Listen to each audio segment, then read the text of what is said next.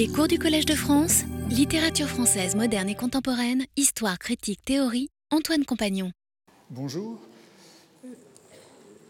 La semaine passée, nous avons lu avec assez d'attention euh, le chapitre euh, de l'exercitation dans les essais de 6 sur un accident de montagne, un accident de cheval, et euh, l'expérience qu'il avait eue à cette occasion de ce qu'il appelle les avenues de la mort. Et nous avions cherché à montrer, selon la leçon qu'il en donne, qu'on peut ainsi se préparer à la mort en l'essayant. Euh, je crois que c'est un chapitre qui n'est pas du tout anecdotique, hein, même s'il raconte un incident, une péripétie de la vie de Montaigne. Euh, et c'est un chapitre qui est essentiel pour la définition des essais. C'est souvent comme ça d'ailleurs qu'il est lu. J'ai toutefois tenté de montrer comment, en relatant cet épisode de sa vie, Montaigne déviait peu à peu de son propos. On a l'habitude qu'il digresse, hein, ce n'est pas surprenant, mais en l'occurrence, c'était pour analyser les états de conscience intermédiaires par lesquels il était passé à la suite de cet accident, après avoir perdu connaissance et en euh, retrouvant peu à peu la conscience, puis au dernier moment la mémoire, la mémoire de l'accident lui-même. Il retrouvait à la fois son corps et son âme, comme il disait. Il y a donc une méditation sur la conscience, et j'avais insisté sur deux belles expressions euh, par lesquelles il désignait ces, états intermédiaires. Euh, il les appelait les bords de l'âme, hein. comme il y a les avenues de la mort, il y a les bords de l'âme. Et euh, l'autre expression qu'il utilisait, c'était celle de bégaiement du sommeil, pour désigner cet état de demi-sommeil, de somnolence, euh, durant lequel on entend encore euh, la conversation, on est capable d'y répondre, mais on a déjà euh, perdu la volonté, l'intention. Il y a donc là un thème qui est disproportionné par rapport à, à la nécessité de l'argumentation, qui gagne son autonomie, et euh, que Montaigne découvre en écrivant. C'est l'écriture de l'accident qui mène à cette réflexion sur euh, ces états seconds. Et on voit bien par ce développement que c'est cela aussi qui lui importe, euh, cette découverte du moi, hein, cette exploration de la subjectivité, cette quête de ce qui fait une personne entre le corps et l'âme, entre ce qui est conscient et ce qui est inconscient, ce qui est délibéré et ce qui est automatique. On avait vu un certain nombre de réflexes qu'il analysait.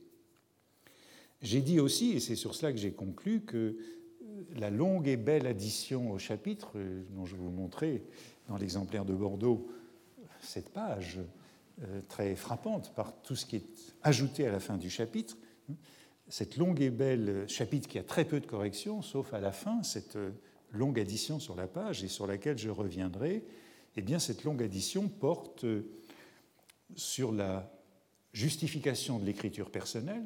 Montaigne a raconté sa petite histoire, il doit le justifier, il doit répondre au fait de l'avoir rendu public.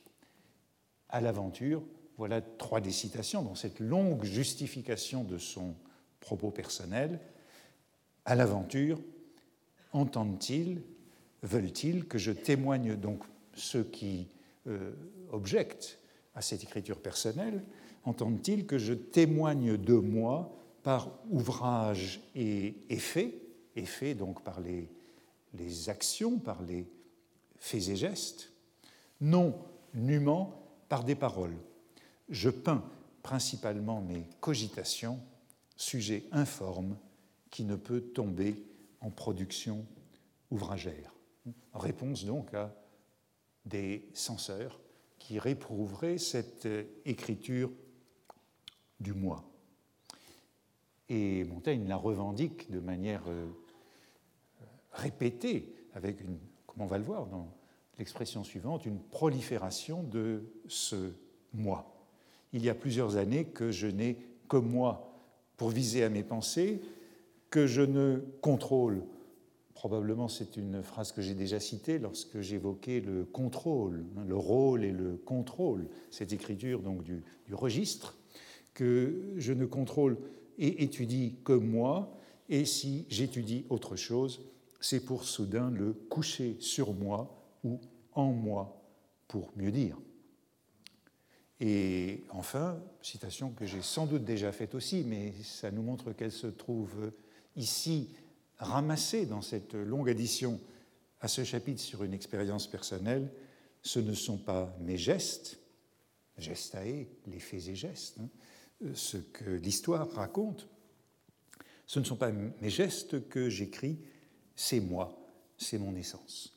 Donc dans cette longue coda de ce chapitre personnel, on trouve en effet une grande insistance sur moi, sur le moi, peut-être plus que partout ailleurs dans les essais, mais en effet, quel moi? C'est ce que le chapitre a posé à travers ses questions sur la conscience, l'inconscience, les états intermédiaires, et la longue addition, je le disais, n'y revient pas ou à peine. Ce sont mes gestes que j'écris, c'est moi, c'est mon essence. Quel est le moi? Quelle est cette essence individuelle? Peut-être Montaigne, c'est une addition donc de l'exemplaire de Bordeaux entre 1588 et 1592, contemporaine dans ces années-là, d'un certain nombre d'additions du chapitre du repentir dans lesquelles on trouverait la même insistance sur une essence individuelle. Mais l'addition, je le disais, ne porte pas, ou beaucoup moins, sur euh, le tour autonome qu'a pris la narration de l'incident en évoquant la conscience et l'inconscience, en tentant de saisir ces, frontières, ces zones intermédiaires entre l'intention et le réflexe, et cette tentation que Montaigne a, comme il dit, c'est la seule allusion que je vois dans cette longue euh, addition, à cette digression vers la conscience et le moi. C'est une épineuse et c'est une épineuse entreprise, et plus qu'il ne semble, de suivre une allure si vagabonde que celle de notre esprit. Toujours l'esprit, hein, j'ai souvent déjà insisté sur les instances subjectives auxquelles Montaigne se réfère, l'esprit, l'imagination, de suivre une allure si vagabonde que celle de notre esprit, de pénétrer les profondeurs opaques de ses replis internes, de choisir et arrêter tant de menus airs de ses agitations. Profondeurs opaques, replis internes, voilà encore ces bords, ces avenues inconnues, ces régions de la subjectivité que Montaigne est, à mon sens, l'un des premiers à explorer. Agitation, cogitation, nous avons rencontré ces mots dans cette addition. Montaigne, à la faveur de ce récit d'accident qui aurait pu être mortel, qui a failli être mortel, s'est donc mis à explorer ces régions inconnues dans des phénomènes tels que le sommeil, puisqu'on a vu qu'il en était beaucoup question, le rêve, la somnolence, l'évanouissement, le coma. Mais ce n'est donc pas encore sur cet aspect des choses qu'il s'apesantit, et peut-être au fond est-ce trop audacieux, trop nouveau que de dégager euh, ces zones et de les interpréter. Ce n'est pas de cela qu'il se justifie dans cette longue addition de l'exemplaire de Bordeaux. Plus généralement, euh, cet épisode nous a renvoyé à la grande affinité, la forte proximité qu'il y a entre l'écriture de vie, le titre de notre cours, et ce que Montaigne appelle dans ce chapitre l'essai de la mort, essayer la mort. Et c'est ce fil-là que je voudrais tirer aujourd'hui. Montaigne, je crois que je l'ai déjà dit à plusieurs reprises, est très attentif, toujours attentif à la mort des hommes, à la manière dont les hommes meurent. Dans le chapitre Que philosopher, c'est apprendre à mourir, auquel je reviendrai abondamment aujourd'hui, euh, voici ce qu'il dit, que je vous montre d'abord dans l'exemplaire de Bordeaux, en le lisant pour vous aider.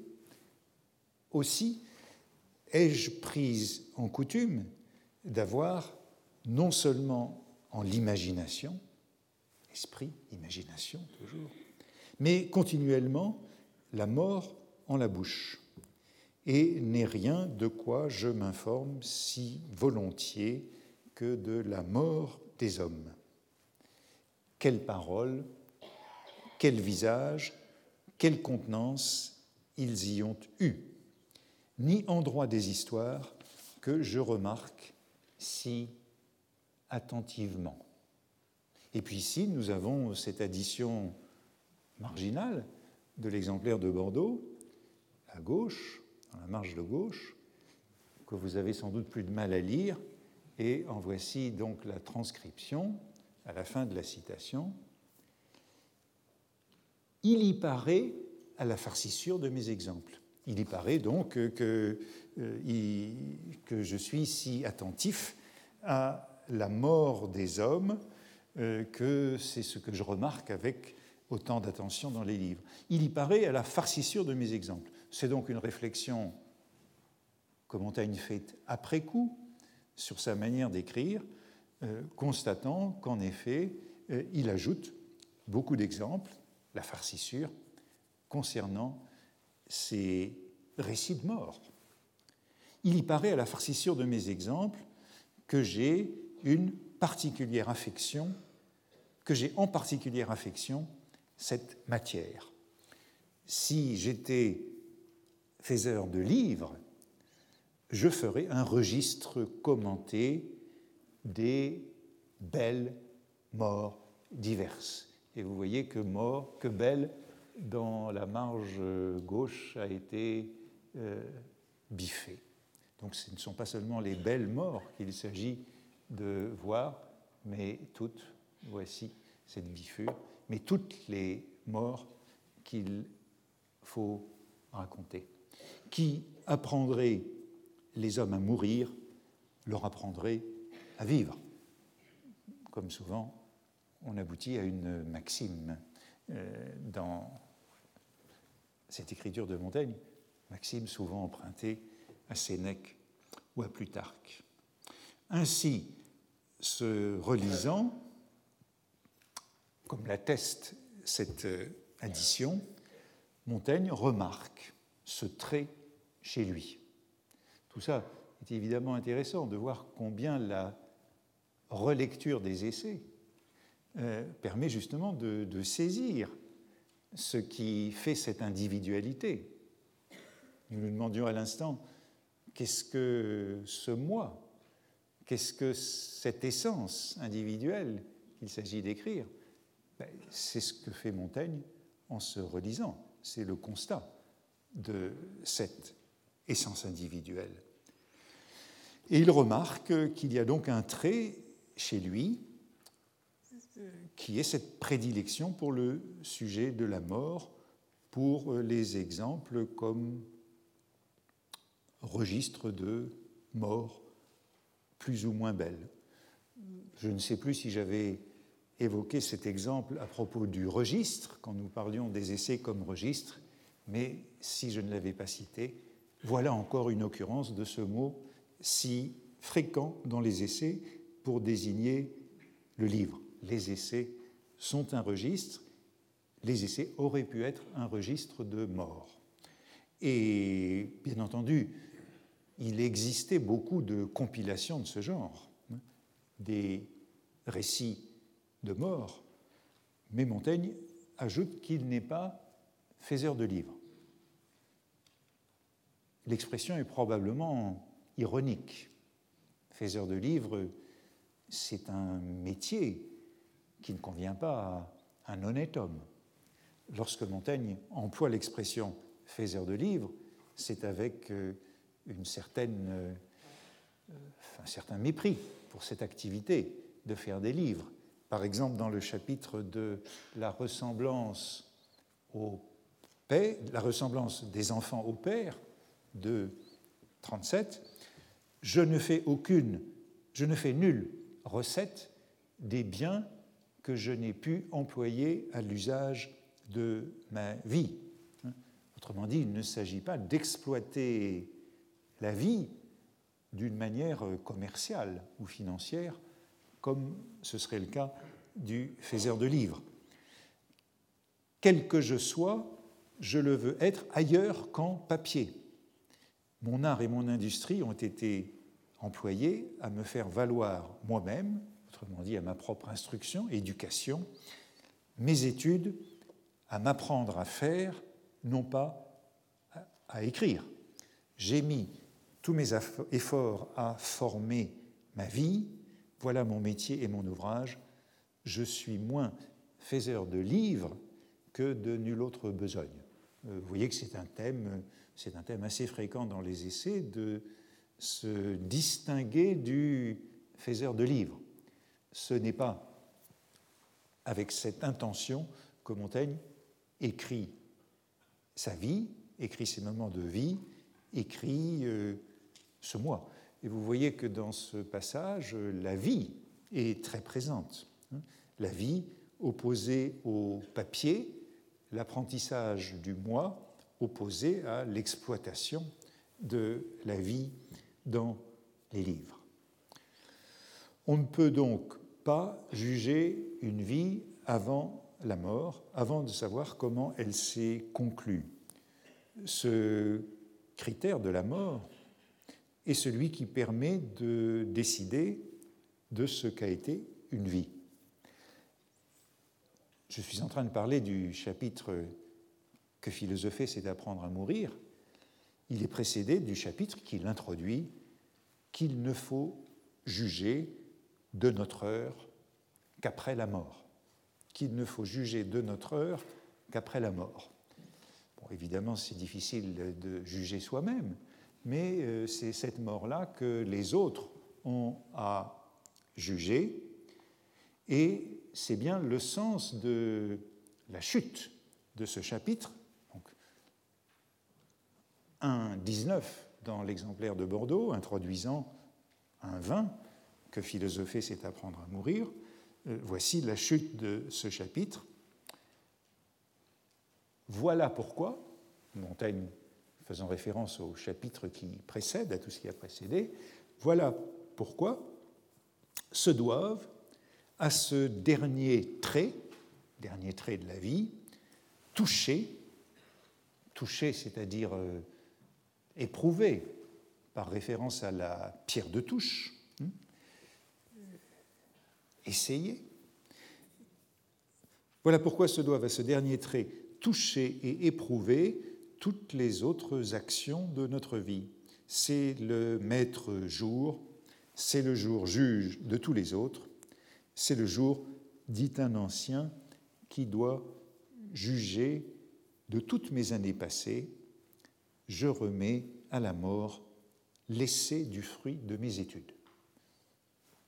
Nous avions vu la semaine passée l'abondance de ce terme, essai essayer dans le chapitre de l'exercitation, nous le retrouvons dans un contexte voisin. L'essai du fruit de mes études, ça sera euh, cette épreuve de la mort, nous verrons là si mes discours me partent de la bouche ou du cœur. Si ce sont seulement des mots ou si ce sont vraiment euh, des choses.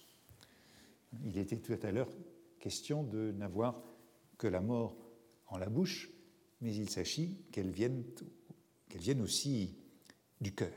Vous voyez, c'est la fin de ce chapitre, introduction de que philosopher, c'est apprendre à mourir. Et puis, il se poursuit par, une, par deux additions, une addition de 1588 et une addition de l'exemplaire de Bordeaux. Addition de 1588, j'ai vu plusieurs donner par leur mort réputation en bien ou en mal à toute leur vie. Et puis des exemples empruntés à Sénèque, c'est l'exemple de Scipion, qui se racheta par sa mort de sa vie. Et puis euh, ces paroles qui viennent euh, de Plutarque, Épaminondas, dont on a dit il y a un certain temps qu'il était en effet le, patron, le patron pour lequel il n'y avait aucune contestation de la part de Montaigne, Épaminondas. Épaminondas interrogeait lequel des trois il estimait le plus, ou Chabrias, ou Iphicrate, ou soi-même. Il nous faut voir mourir, fit-il, avant que d'en pouvoir résoudre. De vrai, on déroberait beaucoup à celui-là qui le pèserait sans l'honneur et grandeur de sa fin. Donc Épaminondas, à la mort d'Épaminondas qui l'a grandi encore. Dieu l'a voulu comme il lui a plu, mais en montant, trois les plus exécrables personnes que je connusse en toute abomination de vie et les plus infâmes ont eu des morts réglées et en toutes circonstances composées jusque à la perfection.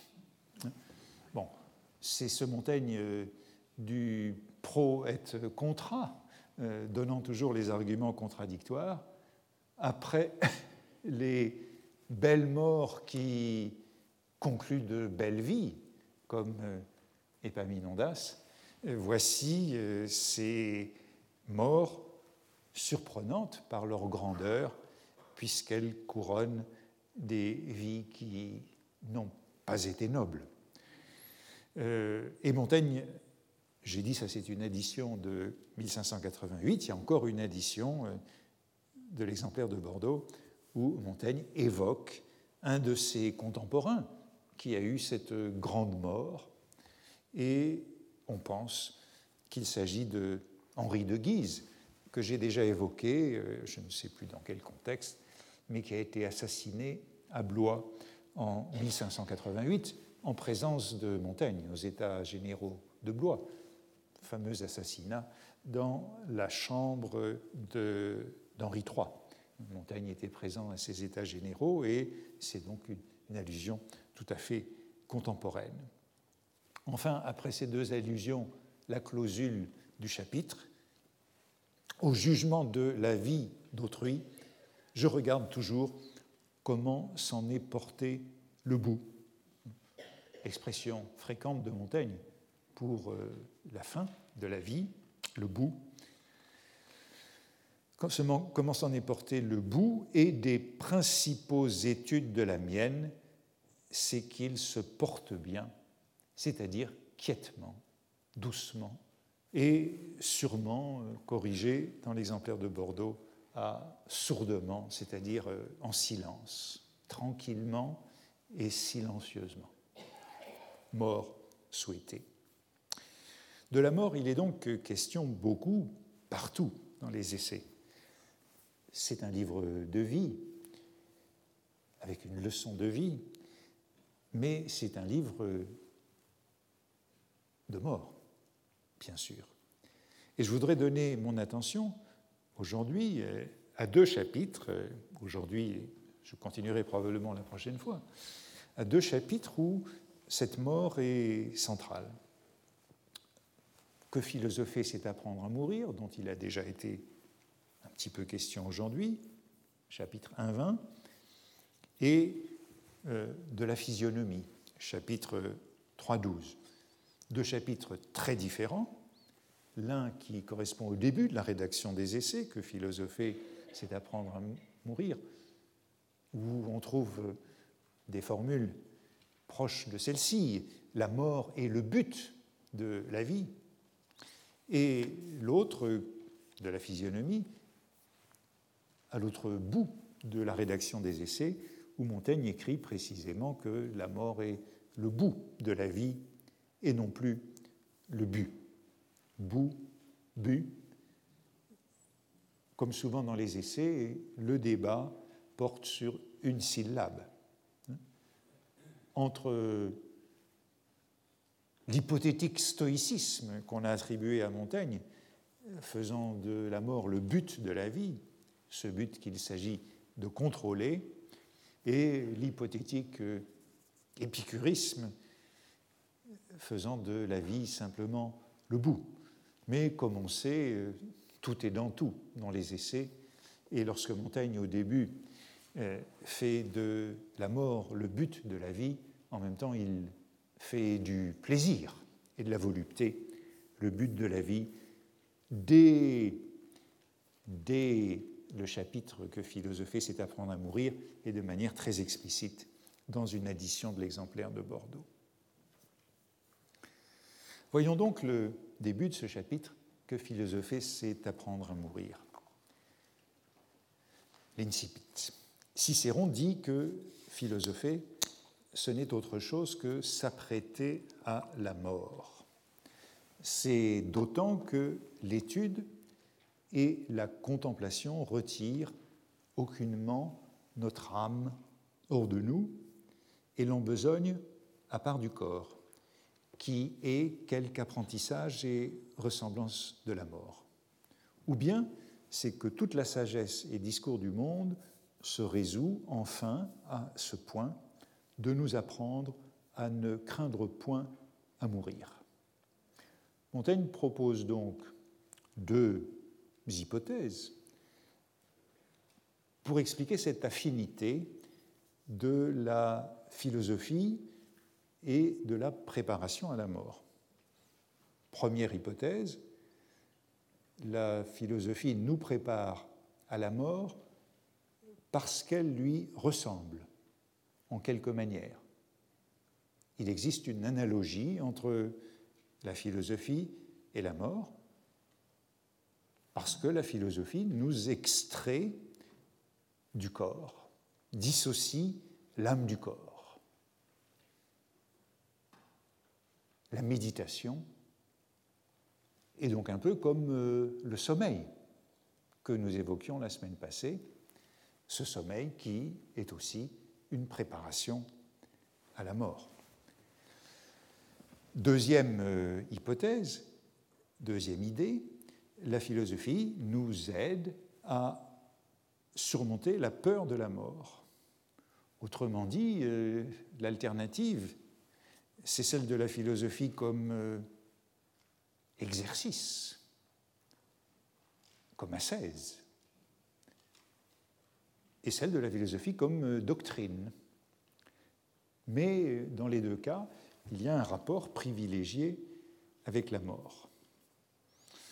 Or, ce qu'on peut dire, c'est que dès 1580, à l'époque où on a souvent parlé de ce stoïcisme de Montaigne, euh, Montaigne euh, a du mal à reprendre, à son compte la seconde hypothèse.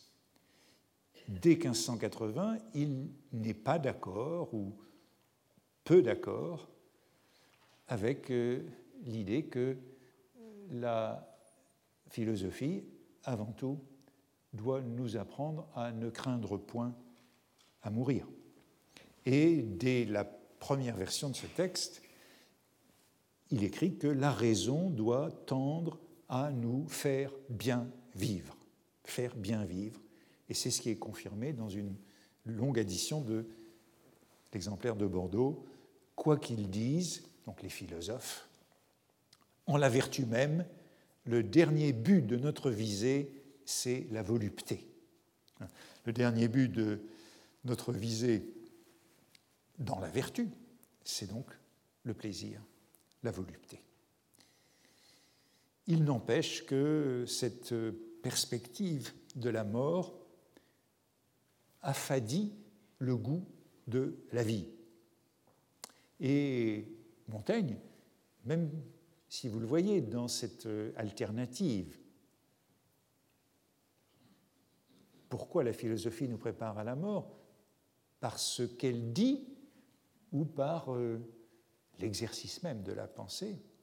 Montaigne est évidemment plus proche de la seconde thèse, mais la mort est présente partout.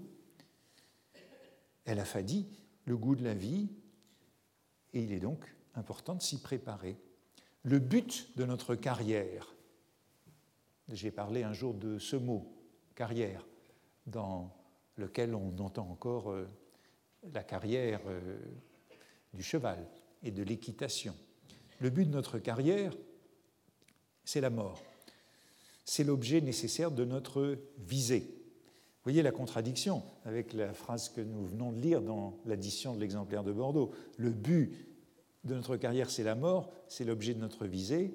Et un petit peu au-dessus, j'ai cité la phrase qui est dans une addition. Le dernier but de notre visée, c'est la volupté. Le but de notre carrière, c'est la mort, c'est l'objet nécessaire de notre visée. Si elle nous effraie, comment est-il possible d'aller un pas en avant sans fièvre? Le remède du vulgaire, du peuple, c'est de n'y penser pas. Mais de quelle brutale stupidité lui peut venir un si grossier aveuglement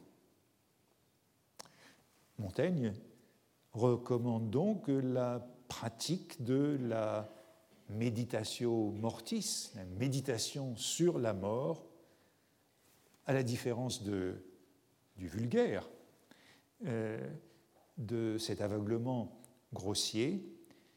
Et c'est d'abord cet exercice en faveur duquel il plaide donc. Et pour commencer à lui ôter son plus grand avantage contre nous, prenons voie toute contraire à la commune. À la commune, donc celle du vulgaire qui ne pense pas à la mort. Ôtons, lui, l'étrangeté, pratiquons-le, accoutumons-le, n'ayons rien si souvent en la tête que la mort. Montaigne propose donc une école de pensée qui méditerait sans relâche sur la mort, l'ayant toujours non seulement à la bouche, mais au cœur, encore une fois, pour s'y préparer plus par l'ascèse que par la doctrine. Or, euh, comment se déroule l'argumentation qui suit dans ce chapitre? Je crois qu'on n'insiste pas assez sur le fait que qu'elle donne lieu à une longue série de maximes, de pointes, de fusées, une accumulation de paradoxes et peut-être même de sophismes sur la vie et sur la mort, accumulation qui est encore amplifiée dans les éditions successives des essais. Exemple de cette accumulation de paradoxes il est incertain où la mort nous attend. Attendons-la partout. Superbe antithèse. La préméditation de la mort est préméditation de la liberté. Sentence traduite de Sénèque. Qui a appris à mourir, il a désappris à servir. Toujours une antithèse puis euh, une, le savoir mourir pardon, nous affranchit de toute subjection et contrainte. Puis encore une addition de l'exemplaire de Bordeaux. Il n'y a rien de mal en la vie pour celui qui a bien compris que la privation de la vie n'est pas mal. Sénèque, de nouveau, dans une antithèse et même un chiasme. Vous voyez tout un jeu sur des figures de style, beaucoup de Sénèque, dans ses leçons. Ainsi, à travers cette série de paradoxes et d'antithèses, Montaigne est-il amené à un tournant qui, dans ce chapitre, renie l'héroïsme stoïcien devant la mort et rapproche, grâce à ses formules, la mort de la vie, montre leur proximité, leur mélange, leur interpénétration, bien avant les derniers chapitres des essais, et notamment ce chapitre de l'expérience 3, 13, où euh, nous allons trouver, et je l'évoquerai dans un moment, la fameuse euh, fable, parabole de la chute d'une dent qui représente l'atténuation de la mort.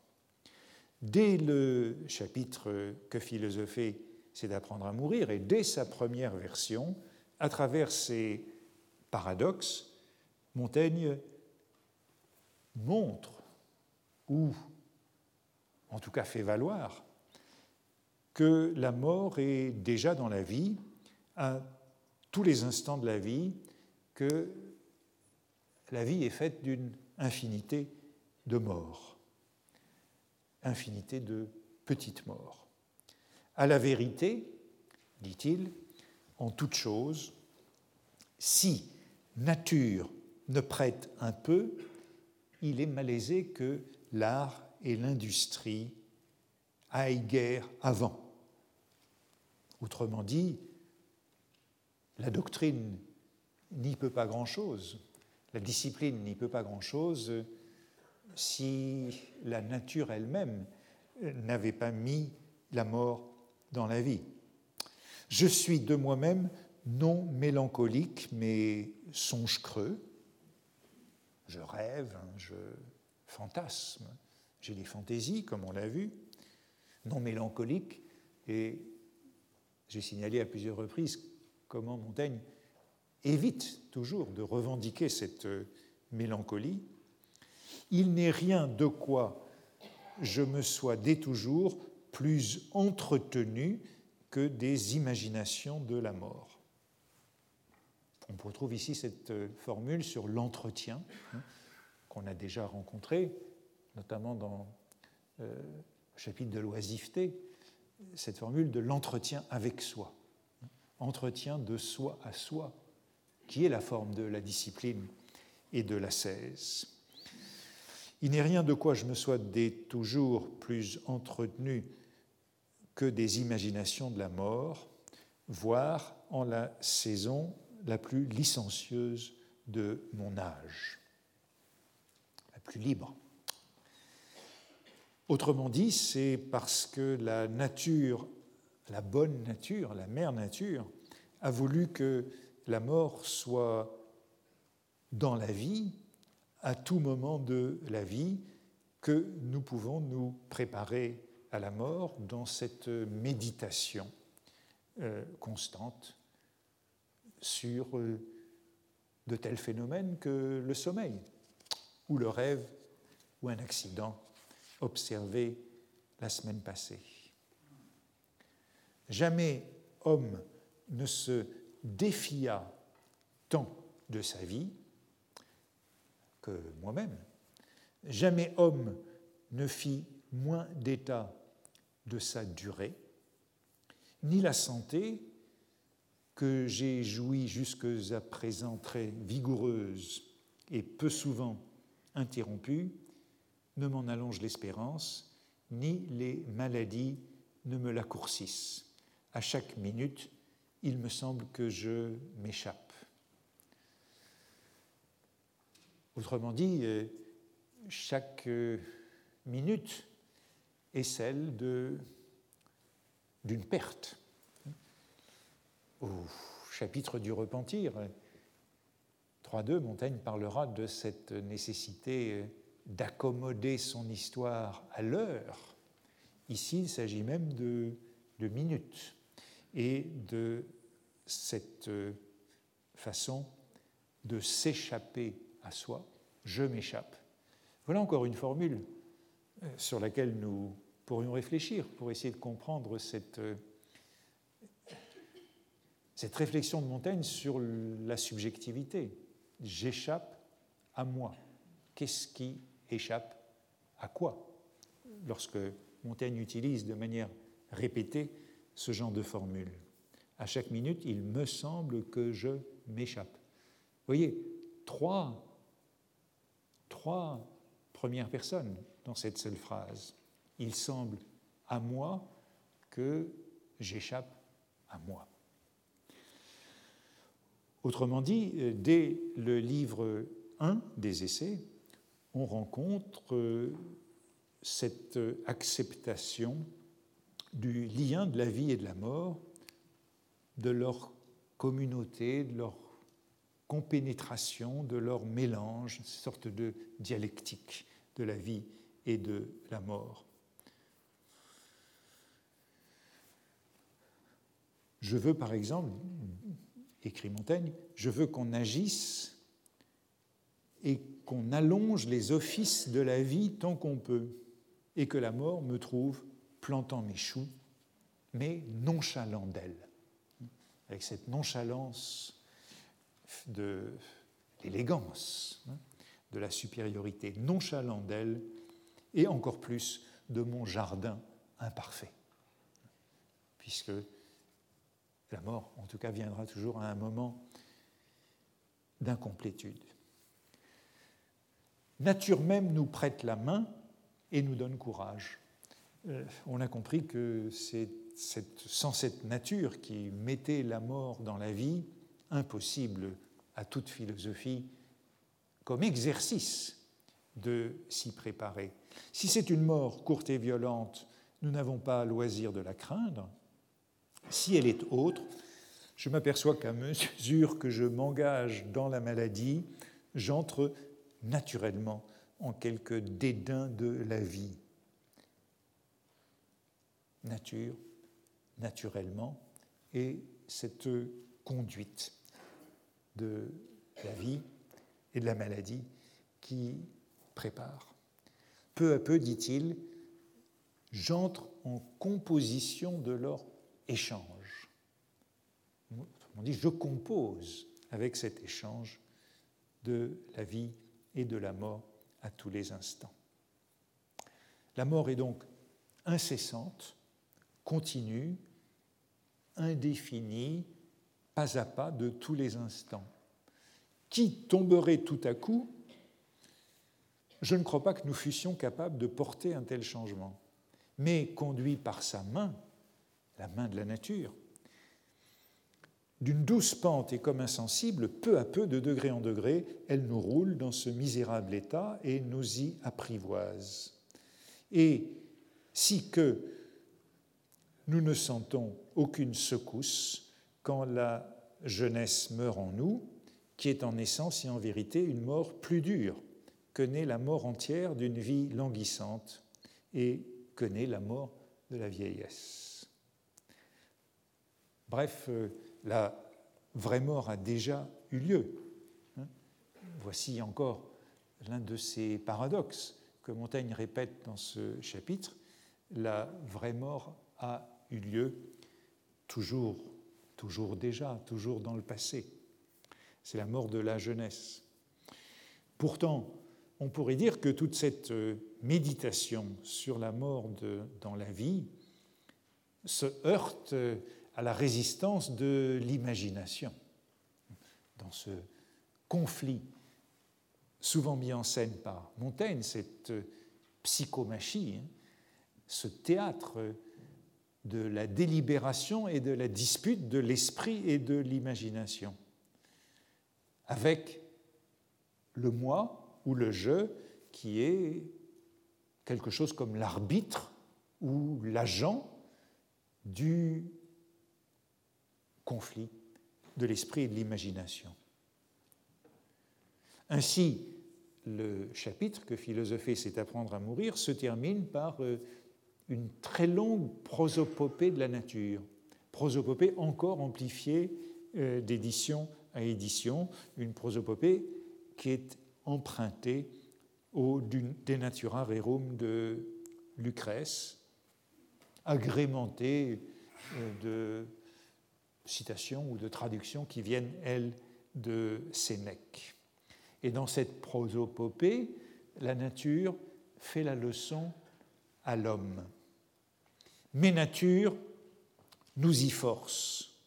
Sortez, dit-elle, de ce monde comme vous y êtes entrés. Le même passage que vous fîtes de la mort à la vie, sans passion et sans frayeur, refaites-le de la vie à la mort. Votre mort est une des pièces de l'ordre de l'univers, c'est une pièce de la vie du monde.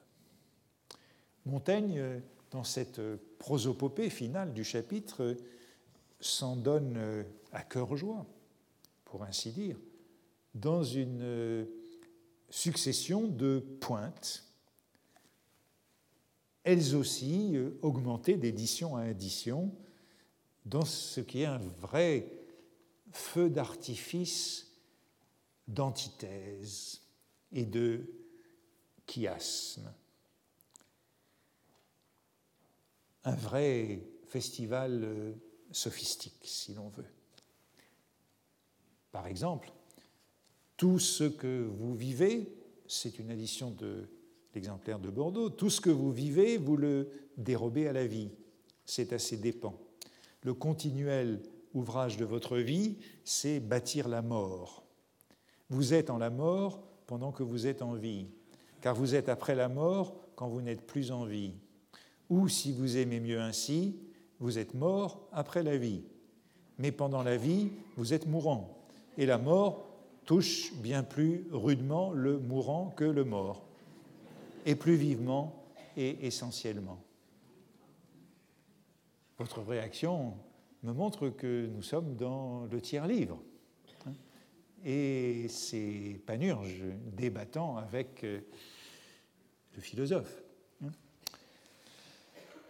Il faut donc toujours se méfier de ces prosopopées de Montaigne. Montaigne donnant la parole ici à la nature, ailleurs à d'autres instances. Difficile à prendre au pied de la lettre dans leur emportement rhétorique ou sophistique. Montaigne cède la parole à une instance étrangère susceptible de le convaincre. L'exemple le plus célèbre de ces prosopopées, c'est celle de l'esprit à l'imagination, justement. Prosopopée de l'esprit à l'imagination, dans le chapitre de l'expérience, sur les bienfaits de la maladie. Or, je traite mon imagination, cette imagination qui est, comment dire, la plaie du songe creux, sinon du mélancolie, toujours en train de se représenter la mort. Or, je traite mon imagination le plus doucement que je puis et la déchargerai, si je pouvais, de toute peine et contestation. Il faut secourir et flatter et piper qui peut. Secourir, apporter de l'aide, flatter, piper, c'est-à-dire tromper. Je trompe l'imagination. Mon esprit est propre à ce service flatté et pipé. Il n'a point faute d'apparence partout. S'il persuadait comme il prêche, il me secourrait heureusement. S'il persuadait comme il prêche, il me secourrait heureusement.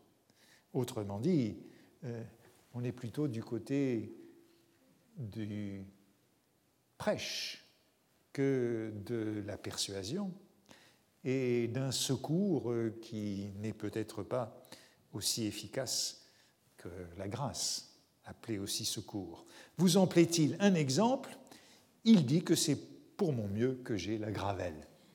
Et c'est donc le début de cette longue, là aussi, dans le chapitre de l'expérience, prosopopée de l'esprit à l'imagination sur les bienfaits de la maladie. On est toujours proche du sophisme dans ce que je lis ici. Hein. C'est euh, la conclusion de cette prosopopée de l'esprit à l'imagination sur la maladie. Par tels arguments et forts et faibles, comme Cicéron le mal de sa vieillesse, j'essaye d'endormir et amuser mon imagination, de nouveau laisser, laisser, et graisser ses plaies. Si elles s'empirent demain, demain nous y pourvoirons d'autres échappatoires. Bref, ne peut-on pas dire que cette prosopopée de l'esprit à l'imagination, euh, ne peut-on pas dire qu'elle est de l'ordre de l'échappatoire? L'échappatoire, euh, Montaigne euh, n'utilise le mot qu'en cette occasion dans les essais, mais le sens est bien celui du subterfuge, de l'artifice, de la ruse, et donc euh, du discours, du discours relevant de la rhétorique ou de la sophistique.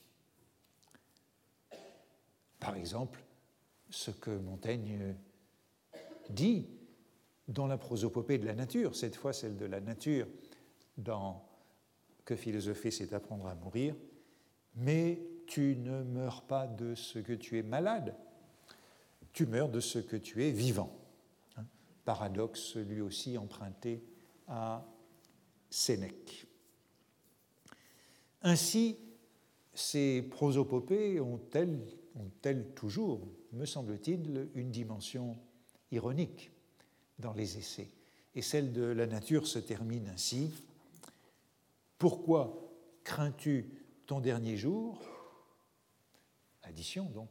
Il ne confère non plus à ta mort, il ne conduit pas plus, hein. il ne confère non plus à ta mort que chacun des autres. Le dernier ne fait pas la lassitude, il la déclare.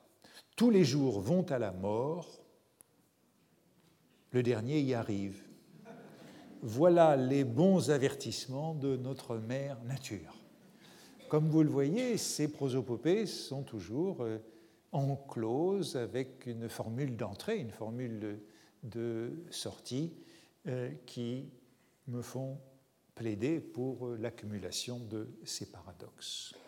Cette prosopopée de la nature est considérablement amplifiée dans les versions successives des essais, soutenant la thèse de la mort graduelle, incessante, continue, progressive, et donc insensible, atténuée, affaiblie, menant à la conclusion que j'annonçais, c'est celle qu'on trouve le plus fortement dans les essais, dans le chapitre de l'expérience, à propos de cette fable de la dent. Dieu fait grâce à ceux à qui il soustrait la vie par le menu, petit à petit. C'est le seul bénéfice de la vieillesse.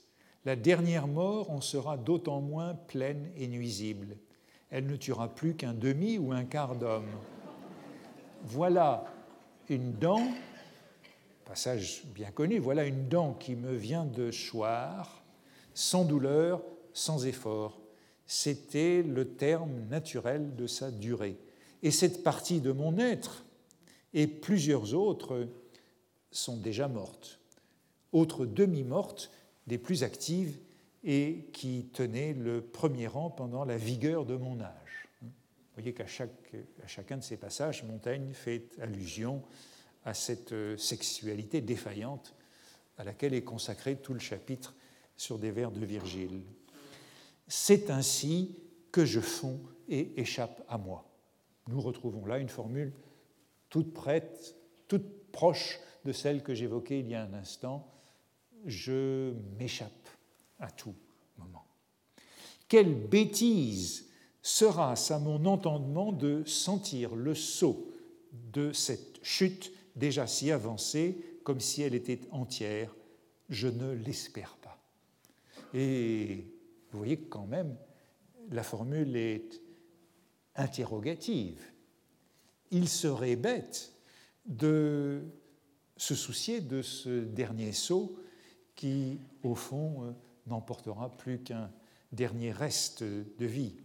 Je ne l'espère pas, mais je vois dans ce je ne l'espère pas quand même un doute sur le caractère persuasif de toute cette euh, argumentation.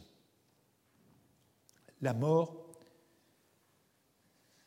dit encore Montaigne à cette page de, de l'expérience, la mort se mêle et confond partout en notre vie, le déclin préoccupe son heure et s'ingère au cours de notre avancement même. Donc, dès la naissance, il y a mort.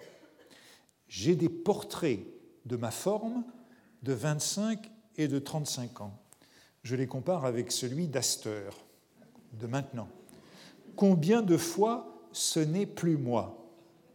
Combien est mon image présente plus éloignée de celle-là que de celle de mon trépas Et vous voyez que nous revenons à une question d'identité, de subjectivité. C'est moi, c'est mon essence, euh, disait-il à la fin dans l'addition du chapitre de l'exercitation. Mais quelle est cette essence commune? À moi il y a 25 ou 35 ans et moi aujourd'hui Ce n'est plus moi, dit-il, devant un portrait ou dans le miroir. Pour nous, c'est la réflexion que nous nous ferions devant une photographie. Mais n'oublions pas que les miroirs n'étaient pas aussi fidèles à la Renaissance. L'image qu'on avait dans le miroir était beaucoup plus floue que celle du portrait que Montaigne pouvait observer. En tout cas, la question est bien posée, qu'est-ce que moi Qu'est-ce que ce moi qui meurt au dernier moment, dans cette dernière mort? Qu'est-ce qui meurt quand je meurs? Qu'est-ce qui reste au-delà de toutes les dents qui sont tombées? La lettre sur euh, la mort de la Boétie que j'évoquais la semaine passée, hein, euh, en fait, posait cette question de manière assez inquiétante. J'ai été revenu, je vous l'ai dit la semaine passée, maintenant j'ai oublié pour quelle raison, mais, euh, mais voici ce que Montaigne dit du récit de la vie, de la mort de son ami. La lettre sur la mort de la Boétie, la voici. Sur le soir, il commença bien à bon escient à tirer au trait de la mort. Et comme je soupais, il me fit appeler, n'ayant plus que l'image et l'ombre d'un homme, et comme il disait de soi-même, ou de lui-même, selon les versions, je ne sais pas quelle est la bonne, non homo sed species hominis. Au bord de la mort, il ne reste plus que l'image, l'ombre d'un homme, le fantôme d'un homme. Et les derniers moments de la Boétie sont assez inquiétants de ce point de vue. Lors, entre autres choses, il se prit à me prier et reprier avec une extrême affection de lui donner une place, de sorte que j'eus peur que son jugement fût ébranlé. Même que lui ayant donné doucement, et que lui ayant bien doucement remontré qu'il se laissait emporter au mal et que ses mots n'étaient pas d'homme bien rassis, dans son assiette, il ne se rendit point au premier coup et redoubla encore plus fort Mon frère, mon frère, me refusez-vous donc une place Jusque qu'à ce qu'il me contraignit de le convaincre par raison, de lui dire que puisqu'il respirait et parlait et qu'il avait corps, il avait par conséquent son lieu. Voir, me répondit-il, j'en ai, mais ce n'est pas celui qu'il me faut. Et puis, quand tout est dit, je n'ai plus d'être. Voici, au plus près de ce dernier moment, ce que nous pouvons trouver, donc non pas dans les essais, mais dans cette euh, lettre. Ben, la seconde citation que je voulais faire aujourd'hui, elle sera reportée, c'est donc dans le chapitre de la physionomie, réflexion sur la mort et en même temps récit d'une expérience euh, personnelle. Les deux sont combinés et c'est donc un pendant tardif de l'exercitation. Mais j'ai parlé de, de portraits, je viens de parler de ces portraits de Montaigne et je voudrais vous euh, vous rappelez que la semaine prochaine, j'ai invité une euh, collègue, professeur à New York, qui va nous faire deux conférences sur la peinture. La première sur l'idée de primitif, l'invention de la notion de primitif euh, au moment de la constitution des musées en Europe, et la seconde sur la, le déménagement de des primitifs dans le monde de la muséographie anglo-américaine. Euh, une conférence en anglais, la seconde, une conférence en français, la première. Merci.